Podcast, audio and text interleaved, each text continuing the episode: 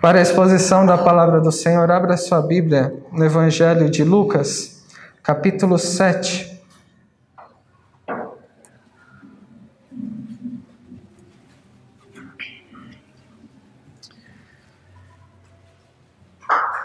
E eu farei a leitura a partir do versículo 11 até o 17. Evangelho de Lucas, capítulo 7, do 11 ao 17, que diz assim: Em dia subsequente dirigia-se Jesus a uma cidade chamada Naim, e iam com ele os seus discípulos e numerosa multidão. Como se aproximasse da porta da cidade, eis que saía o enterro do filho único de uma viúva, e grande multidão da cidade ia com ela.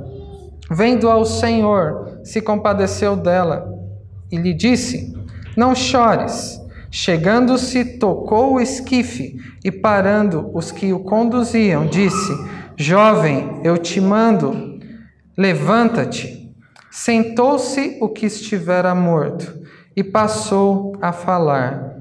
E Jesus o restituiu à sua mãe. Todos ficaram possuídos de temor e glorificaram a Deus, dizendo: Grande profeta se levantou entre nós e Deus visitou o seu povo. Esta notícia a respeito dele divulgou-se por toda a Judéia e por toda a circunvizinhança. Até aqui, vamos orar mais uma vez? Bondoso Deus e Pai Celestial, nós te rogamos que neste momento de exposição da tua palavra, o Senhor nos dê a graça de ouvirmos a tua voz. Que ao ouvirmos a exposição deste texto, possamos compreender a importância da presença de Jesus neste cortejo fúnebre e que saibamos compreender a importância da presença de Jesus na nossa própria vida nos dias que o Senhor tem nos dado e sobre o que devemos pensar, no que devemos crer e a maneira como devemos proceder de modo que te glorifique. Que o Senhor fale profundamente aos nossos corações, como já foi orado, de modo a nos transformar a cada dia e cada vez mais segundo a imagem do nosso Senhor e Salvador Jesus Cristo. E é no nome dele que nós oramos. Amém. Meus irmãos, hoje a mensagem não seria essa desse texto de Lucas 7. Eu havia preparado um outro texto, considerando dentro daquilo que nos é possível planejar, mas considerando os últimos acontecimentos que já foi falado sobre o falecimento da nossa irmã Lídia, eu achei e creio que orientado pelo Senhor que seria é, importante para a vida da nossa igreja tratar sobre um texto que consola, um texto que nos dá esperança e um texto que considera a realidade da própria morte na nossa vida. Então, por isso, procurando é, dentro dos textos que tratam sobre o assunto de um modo mais direto, especificamente considerando é, a realidade da ressurreição, eu pensei em trazer este texto, que é um dos três registros é, de ressurreições que o Senhor Jesus realizou. Além deste, talvez esse seja o menos conhecido, a história menos conhecida. Além desse, nós temos a história da ressurreição da filha de Jairo e também de Lázaro, que era irmão de Marta e Maria. E considerando é, que este texto não é tão conhecido, eu creio que, e oro, como já orei, para que ele seja importante na nossa própria edificação. Esse texto, ele é, está inserido aqui em um contexto em que o Senhor Jesus, depois de passar por Cafarnaum, é, o servo de um centurião estava muito doente. E nós vemos o poder de Deus sobre a própria doença. Em seguida, o evangelista Lucas, ele procura demonstrar quem é Jesus, inclusive com, e principalmente em relação ao seu poder, não somente sobre a doença, mas sobre a morte. Por isso que esse texto começa, é, como lemos, em dia subsequente a estes acontecimentos é, em Cafarnaum, dirigia-se Jesus a uma cidade chamada Naim, e iam com ele os seus discípulos e numerosa multidão. Esta é a única vez que essa cidade aparece na Bíblia. Se não fosse por essa informação, aqui neste versículo, não saberíamos que Jesus havia passado ali por perto. Essa cidade pequena ficava nas proximidades de Nazaré e ficava numa distância considerável de Cafarnaum. Jesus já havia iniciado seu ministério há algum tempo, então não somente os discípulos o seguiam, mas como vemos, ele não estava sozinho, os seus discípulos estavam com ele e numerosa multidão. Fazer esse trajeto da região de Cafarnaum até a região de Naim, ainda mais com uma multidão que estava seguindo o Senhor Jesus, isso levaria um tempo considerável. Estima-se que pelo menos um dia de caminhada juntamente com essa multidão, talvez mais, era necessário para é, percorrer é, este espaço.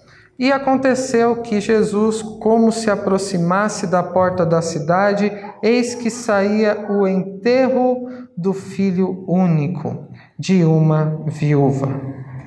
E grande multidão da cidade ia com ela. Nós vemos aqui então um encontro inesperado. Duas multidões. Jesus estava num, num lugar inesperado também. E é impressionante como tudo que acontece por aqui é inesperado.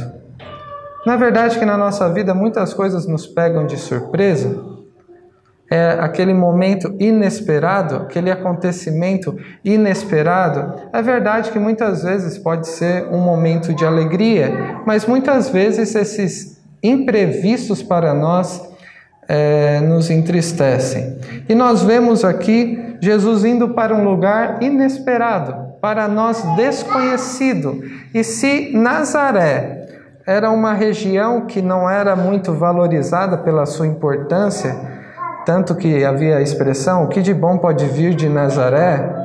Imagine algum lugar nas redondezas que nunca foi mencionado.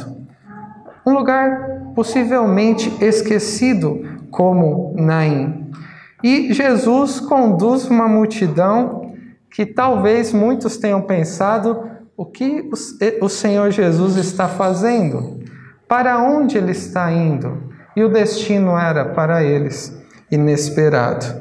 E aconteceu que, felizmente para eles, chegando no destino que o Senhor Jesus queria, felizmente para eles, eles se deram, é, é eles encontraram é, um cortejo fúnebre. E aqui diz que na porta da cidade saía o enterro do filho único de uma viúva, e grande multidão da cidade ia com ela. Nos é permitido imaginar a situação dentro daquilo que a palavra de Deus descreve, dentro da fidelidade que a palavra de Deus é, tem aos fatos e nós devemos ser fiéis a ela na maneira de interpretar. E aqui um grupo talvez já cansado e feliz de chegar a um lugar, encontra com outro grupo extremamente triste e saindo da cidade. No contexto dos judeus, os sepultamentos, os enterros, eles eram feitos de um modo mais rápido possível.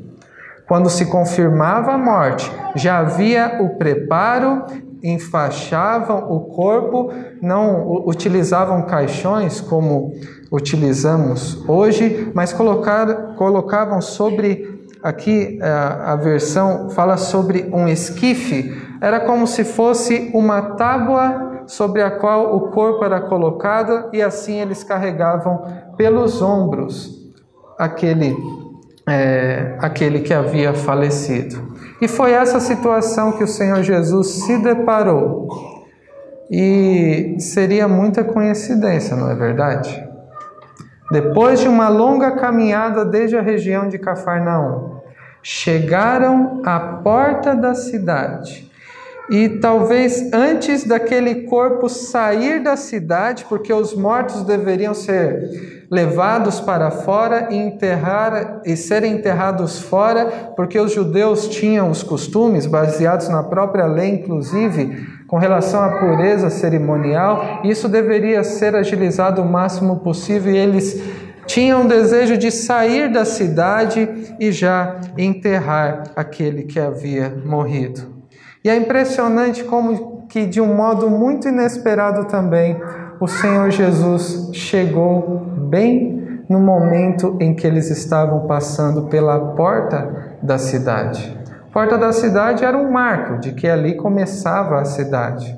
Provavelmente você já foi a algum lugar onde havia algum tipo de indicação de que ali começava a cidade.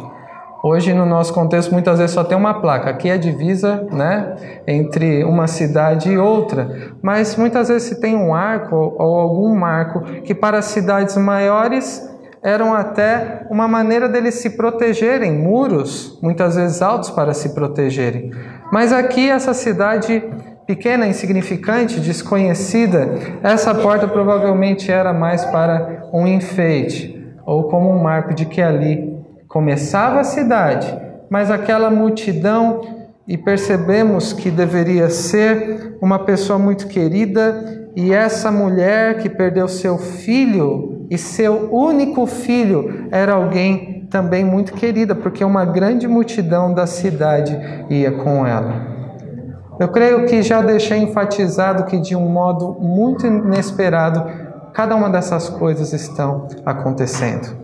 O destino do Senhor Jesus era inesperado. O encontro entre essas multidões era também inesperado. E o que acontece daí por diante também era extremamente é, inesperado. Mas aqui, nestes dois primeiros versículos, há uma lição que eu gostaria de, de, de falar a respeito dela. Nesses dois primeiros versículos, nós vemos o Senhor, uma lição sobre o Senhor que vem de encontro a nós. Estamos vendo Jesus sendo seguido e muitas vezes as pessoas vinham de encontro a Ele e faziam pedidos a Ele. Mas aqui não é isso que acontece. Nós vemos o Senhor indo de encontro à cidade e nós sabemos que ele sabia o que estava fazendo. Jesus não estava fazendo turismo pela região. Talvez alguns lugares mais populosos seriam é, interessantes destinos.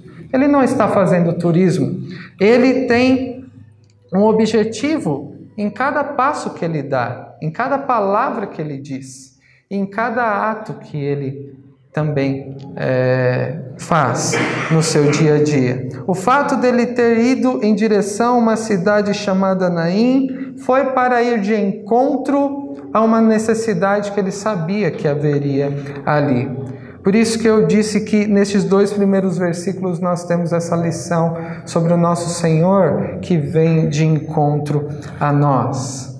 De um modo inesperado, as situações surgem, mas de um modo também inesperado, o nosso Senhor vem de encontro à nossa própria realidade e ele não somente está consciente, mas ele também age e, e diz coisas a nós é, para cumprir o seu propósito para nós, para nos exortar, para nos encorajar, para nos consolar, para nos dar esperança, tudo de acordo com aquilo que precisamos ouvir, não o que queremos necessariamente, mas o que o Senhor sabe que nós precisamos. E é difícil imaginar uma situação mais triste do que essa que é relatada aqui pelo evangelista Lucas.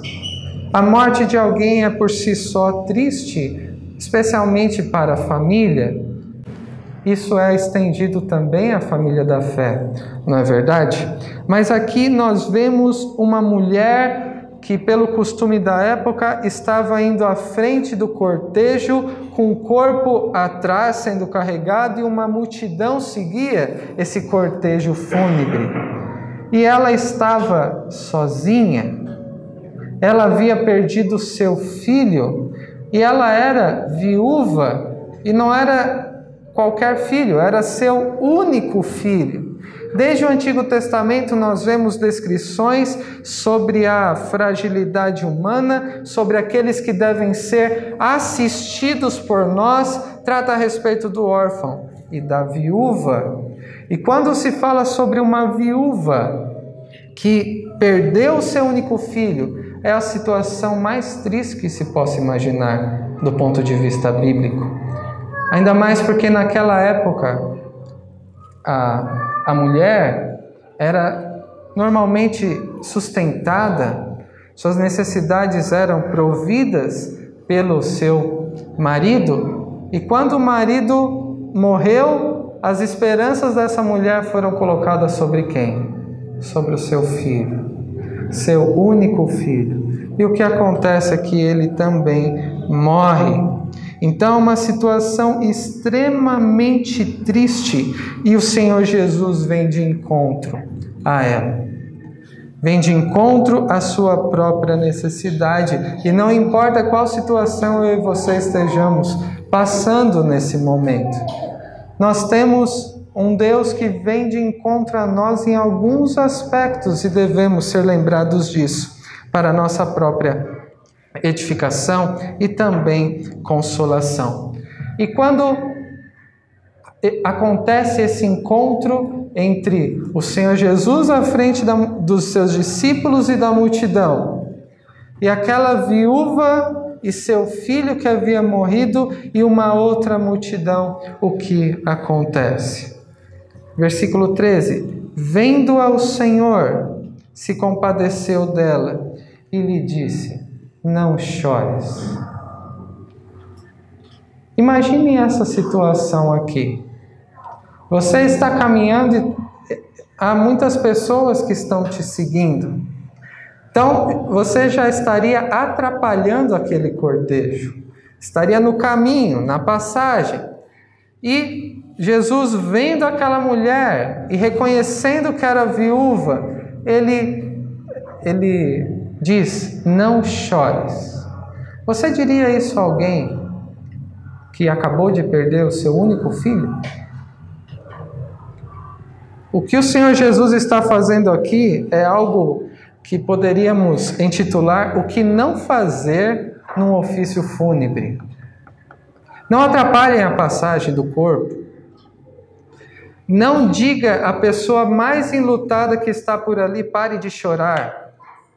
E não é somente isso que ele faz. Nós veremos que Jesus faz outras coisas que são estranhas para nós. Mas nesse versículo aqui há uma lição. E o, o motivo pelo qual o Senhor Jesus diz não chores é pelo que o, o evangelista Lucas acabou de dizer. O motivo pelo qual o Senhor Jesus disse não chores é porque ele se compadeceu dela. Ele, olhando-a no seu sofrimento, ele se compadeceu, e essa expressão é a mesma na língua grega que é utilizada quando Jesus, olhando as multidões, ele se compadeceu delas porque elas estavam aflitas, exaustas, como quem não tem pastor. O Senhor Jesus, ele se compadece, ele se coloca no lugar daquele que está sofrendo e ele se colocando no lugar daquele que está sofrendo, ele não fica indiferente, ele faz algo a respeito.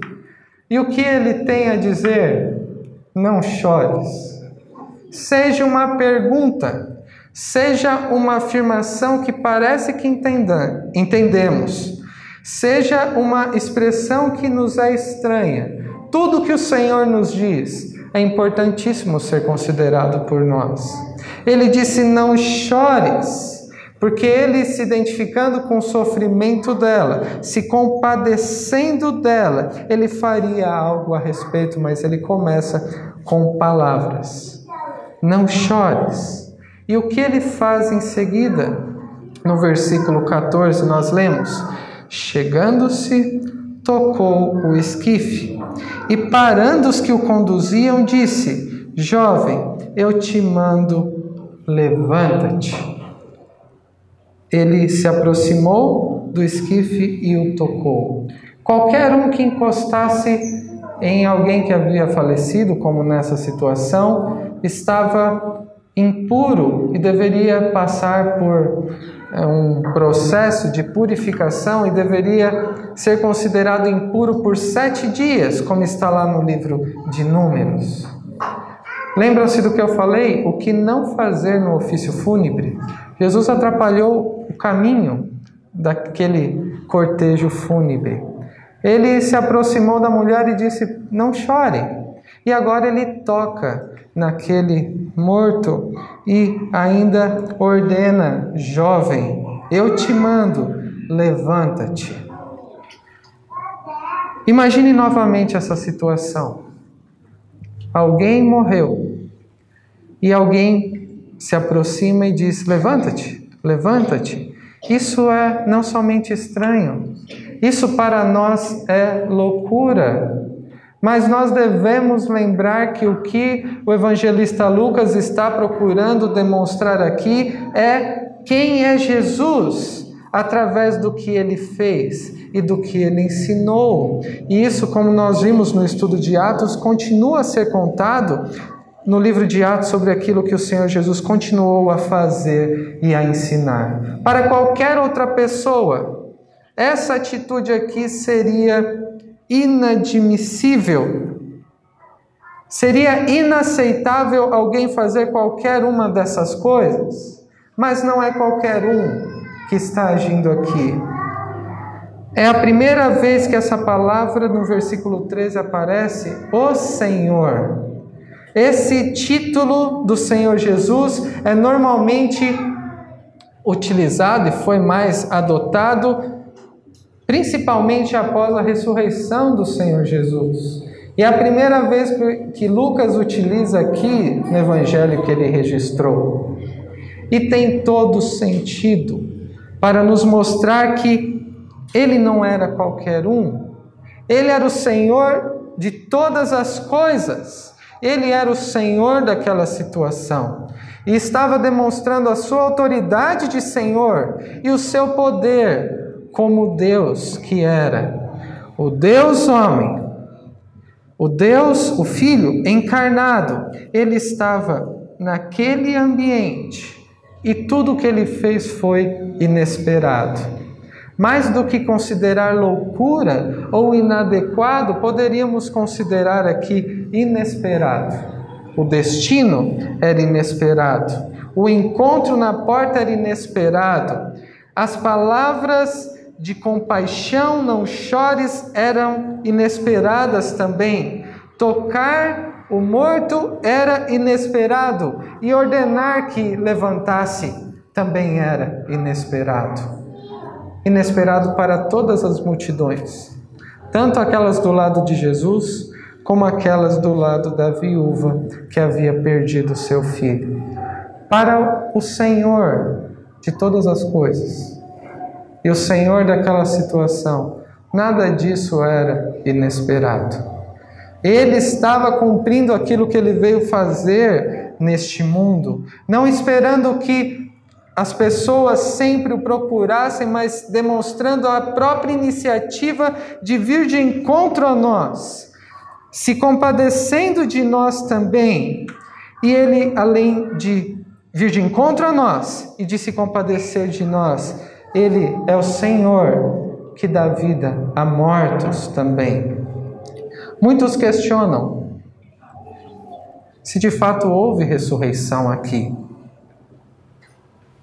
Há quem diga que a descrição aqui é só para nos ensinar alguma coisa, talvez alguma lição moralista, mas este que foi ressuscitado pelo Senhor Jesus continuou vivo por mais algum tempo.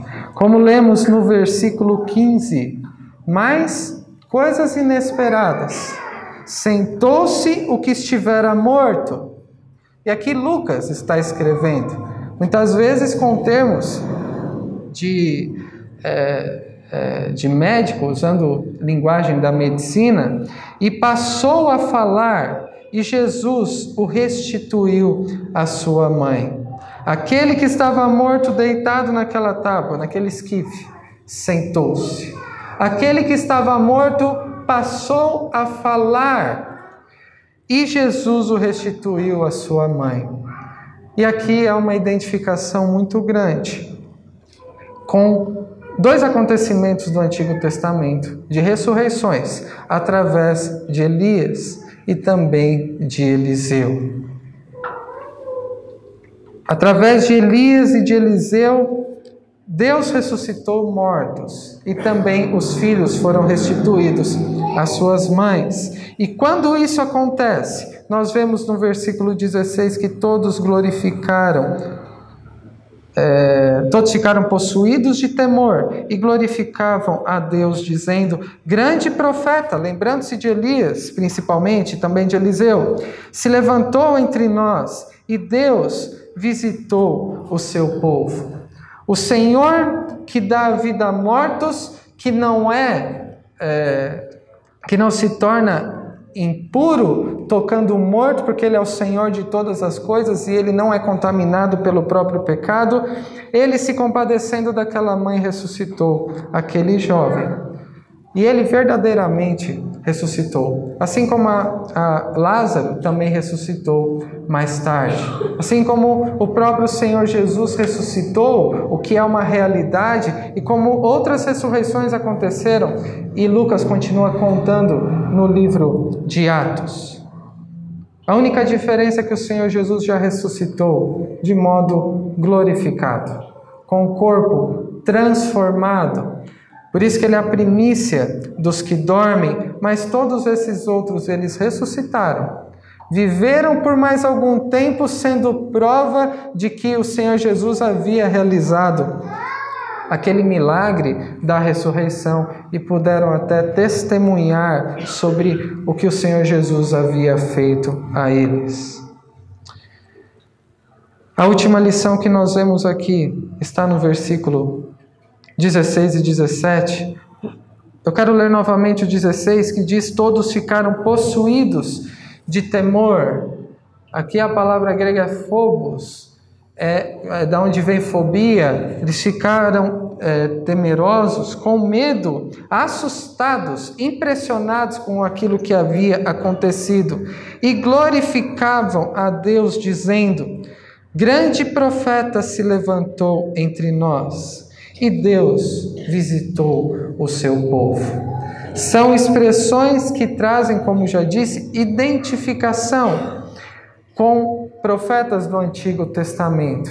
E essa expressão também é utilizada por Zacarias, que Deus visitou o seu povo. Apesar daquela, daqueles que presenciaram isso, talvez não terem compreendido totalmente o que estava acontecendo, talvez muitos estivessem só imaginando que um grande profeta como Elias estava ali e não o próprio Deus encarnado. Houve um reconhecimento de que o que estava acontecendo era da parte de Deus. De um Deus que, como podemos entender hoje, vem de encontro à nossa necessidade a nossa própria situação e até mesmo ao nosso próprio sofrimento. Ele não é indiferente à situação e ao estado que nós estamos, e ele se compadece de nós, e ele age de um modo a demonstrar a sua compaixão. Não é só um sentimento de dó, de pena que Deus sente por nós. Ao vir de encontro a nós, ele se compadece e ele fala conosco, assim como o Senhor Jesus estava falando aqui. E devemos nos esforçar para compreendê-lo quando ele fala conosco através da sua palavra. Ele também age suprindo as nossas necessidades da maneira como lhe agrada. E ele que tem todo o poder, que dá vida aos mortos. E diante de toda essa situação aqui, sobre ele dar vida àquele rapaz, nós vemos que aquelas pessoas ficaram cheias de temor do Senhor. O glorificaram, o reconheceram como um profeta da parte de Deus. E como o próprio Deus visitando de alguma maneira o seu povo, e não somente isso, este testemunho continuou por toda a Judéia e por toda a circunvizinhança. O Senhor Jesus estava naquela região para encontrar com aquela mulher viúva que havia perdido seu único filho e quis ressuscitá-lo. Mas também na sua obra que ele veio realizar aqui, ele foi conhecido através do que ele disse e do que ele fez. E esse testemunho estava sendo divulgado por toda aquela região. Nestes dois últimos versículos, quando a gente vê como eles ficaram possuídos de temor, glorificaram a Deus, reconheceram quem era Jesus de alguma maneira, ou ficaram questionando quem é este que até os mortos levantam apenas pelo seu chamado, e eles falavam a respeito dele. Neste texto, nós vemos então quatro lições, pelo menos a primeira é que o Senhor vem de encontro a nós, às nossas necessidades. A segunda lição é que temos um Senhor que se compadece de nós. A terceira é que temos um Senhor que tem todo o poder, toda a autoridade sobre a vida e sobre a morte e que chega a dar vida a mortos. E a última lição nesses dois últimos versículos é que o nosso Senhor deve ser conhecido na nossa vizinhança, e isso através de nós. Para concluir, eu quero considerar algumas aplicações. Neste texto, nós vemos de maneira muito nítida a providência de Deus, sobre o fato de Deus não ser indiferente ao nosso próprio sofrimento. E como já dissemos antes, durante o culto, inclusive, nós muitas vezes sofremos, ficamos angustiados com muitas coisas e em algum momento encararemos a própria morte. Esse texto trata sobre a realidade da morte. Que no dia de ontem tivemos contato com uma situação assim de uma pessoa muito amada e querida por todos nós. A morte e o sofrimento são uma realidade da nossa vida. O Senhor Jesus se deparou com situações assim, e através desse texto e das outras ocasiões que o Senhor Jesus ressuscitou pessoas, nós passamos a aprender sobre a esperança que temos, que podemos ter, que devemos ter na ressurreição. Eu e você precisamos ter esperança na ressurreição e de que o Deus que vem de encontro a nós sabe de tudo que nós precisamos e nos concede da maneira como lhe agrada e seja qual for o problema, até a própria morte, nada pode impedir do nosso Senhor agir. E através desse texto nós aprendemos a respeito de nosso Senhor Jesus que tem todo o domínio sobre todas as coisas, sobre a minha e a sua vida.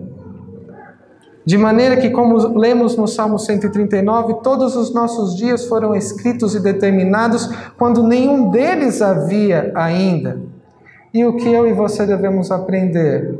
À medida que reconhecemos quem é o Senhor Jesus, é que Ele cuida de cada detalhe da nossa vida e devemos ter uma vida de confiança e de esperança nele e que apesar do sofrimento do tempo presente, nada pode ser comparado com a glória futura. E devemos ter a consciência de que, como lemos em Apocalipse 7, que o cordeiro que se encontra no meio do trono apacentará aqueles que são seus para as fontes de água viva e lhes enxugará dos olhos toda lágrima. A morte é uma realidade na nossa vida e ela é uma consequência do próprio pecado. Do fato de sermos pecadores diante de Deus. Mas a morte não é o fim Existe a esperança da ressurreição e o sofrimento deste mundo irá acabar quando no porvir, após o retorno de Cristo, aqueles que são do Senhor terão as suas lágrimas enxugadas. Uma segunda aplicação que podemos ver além da providência de Deus é a respeito da salvação. Diante da morte e do sofrimento envolvido na morte, o Senhor Jesus não foi indiferente ao, ao nosso estado de perdição, ao estado caído do ser humano por causa do pecado. Desde o Éden, o Senhor demonstra ser aquele Deus que vem de encontro ao ser humano. Nunca é o contrário. É sempre o Senhor quem toma iniciativa e vem ao nosso encontro. Na sua providência, não pedimos para ser criados, para nascer, e nem temos total controle da nossa vida para que peçamos a Deus tudo o que achamos que precisamos, mas é Ele quem nos concede como um presente. E considerando a salvação, é sempre Deus que vem de encontro, compadecendo-se de nós e demonstrando a sua graça e misericórdia e dando vida a mortos. Essa narrativa, essa história nos lembra também sobre o fato que eu e você, por natureza, estávamos mortos nos nossos delitos e pecados.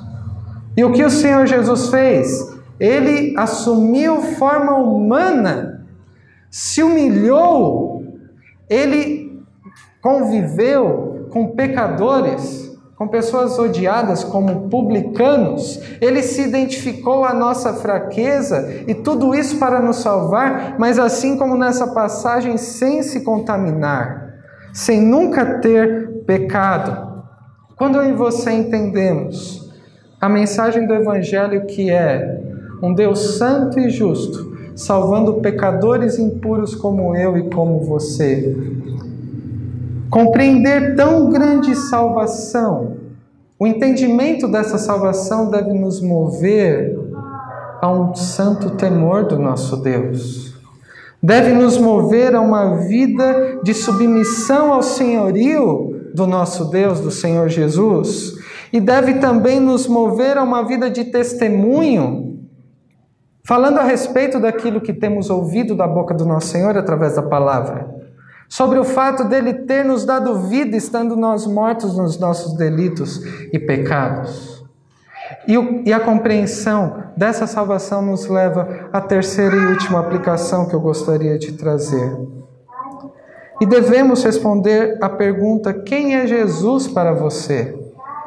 Em uma outra ocasião, o Senhor Jesus perguntou aos seus discípulos: quem dizem ser, quem dizem que eu sou? E qual a resposta que o Senhor Jesus ouve? Uns dizem que é Elias, ou alguns dos outros profetas. Então Jesus pergunta: Mas vós, quem dizeis que eu sou? E Pedro responde: Tu és o Cristo, o Filho do Deus vivo. Se eu e você temos conhecido o nosso Deus Criador e Providente que cuida de cada detalhe da nossa vida, que não se limitou a isso, não foi indiferente à nossa própria condição caída e decidiu nos salvar, humilhando-se e se fazendo maldito naquela cruz do Calvário. A compreensão de tão grande salvação da mensagem do Evangelho, que é tão simples e ao mesmo tempo tão profunda, não, não deve fazer com que nós fiquemos quietos. Se eu e você, assim como o apóstolo Pedro, reconhecemos quem é Jesus através do que ele fez, do que ele disse, É impossível que deixemos de falar sobre o que temos visto e ouvido. Aqueles que viram o que o Senhor Jesus fez e ouviram as suas palavras, eles reagiram ao Senhor. E Lucas, ele fez uma pesquisa para registrar o que lemos aqui. Provavelmente, praticamente certo, que Lucas encontrou pessoas que testemunharam essa situação. É certo que sim, os apóstolos estavam lá. Provavelmente também outros, talvez da região de Naim. Aqueles que viram e ouviram o Senhor Jesus reagiram ao Senhor. Como e você reagimos à providência de Deus, a maneira como Ele tem cuidado de nós, demonstrado a sua bondade? Como e você reagimos à mensagem do Evangelho, ao Evangelho da graça que um dia ouvimos e que, se nos transformou, isso deve causar alguma reação em nós?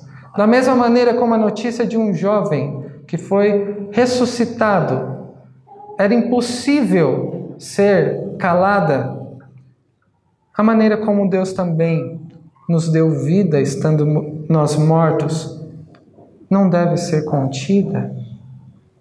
Devemos compartilhar sobre o que Cristo tem feito em nossas vidas, a maneira como Ele tem cuidado de nós, o que Ele fez por nós naquela cruz e a esperança que temos no porvir. A boa notícia de que Deus nos dá esta vida eterna por meio de Jesus Cristo e que também, mesmo que a morte chegar a nós, antes que o Senhor Jesus venha mais uma vez ao nosso encontro. Nunca devemos deixar de ficar temerosos diante deste Deus, que sempre causou não somente admiração, mas um santo temor, e que o entendimento disso nos mova tanto a uma vida de que glorifique a Deus e de testemunho também é, sobre quem é o nosso Deus, quem é o Senhor Jesus e o que ele fez por nós. Meus irmãos, consideremos a maneira como Deus tem cuidado de nós, mesmo quando nós não percebemos e apesar das situações difíceis. Consideremos ainda mais o que o Senhor Jesus fez por nós na cruz. E considerando todas essas coisas, não deixemos de falar sobre tudo o que temos vivido pelo cuidado do nosso Deus e também sobre o que ele fez por nós na cruz. Falemos sobre a mensagem do Evangelho da Graça, para que outros também passem pelo mesmo que nós passamos e pelo que essa passagem representa tão bem e que nos ensina tanto. Que Deus nos abençoe. Amém.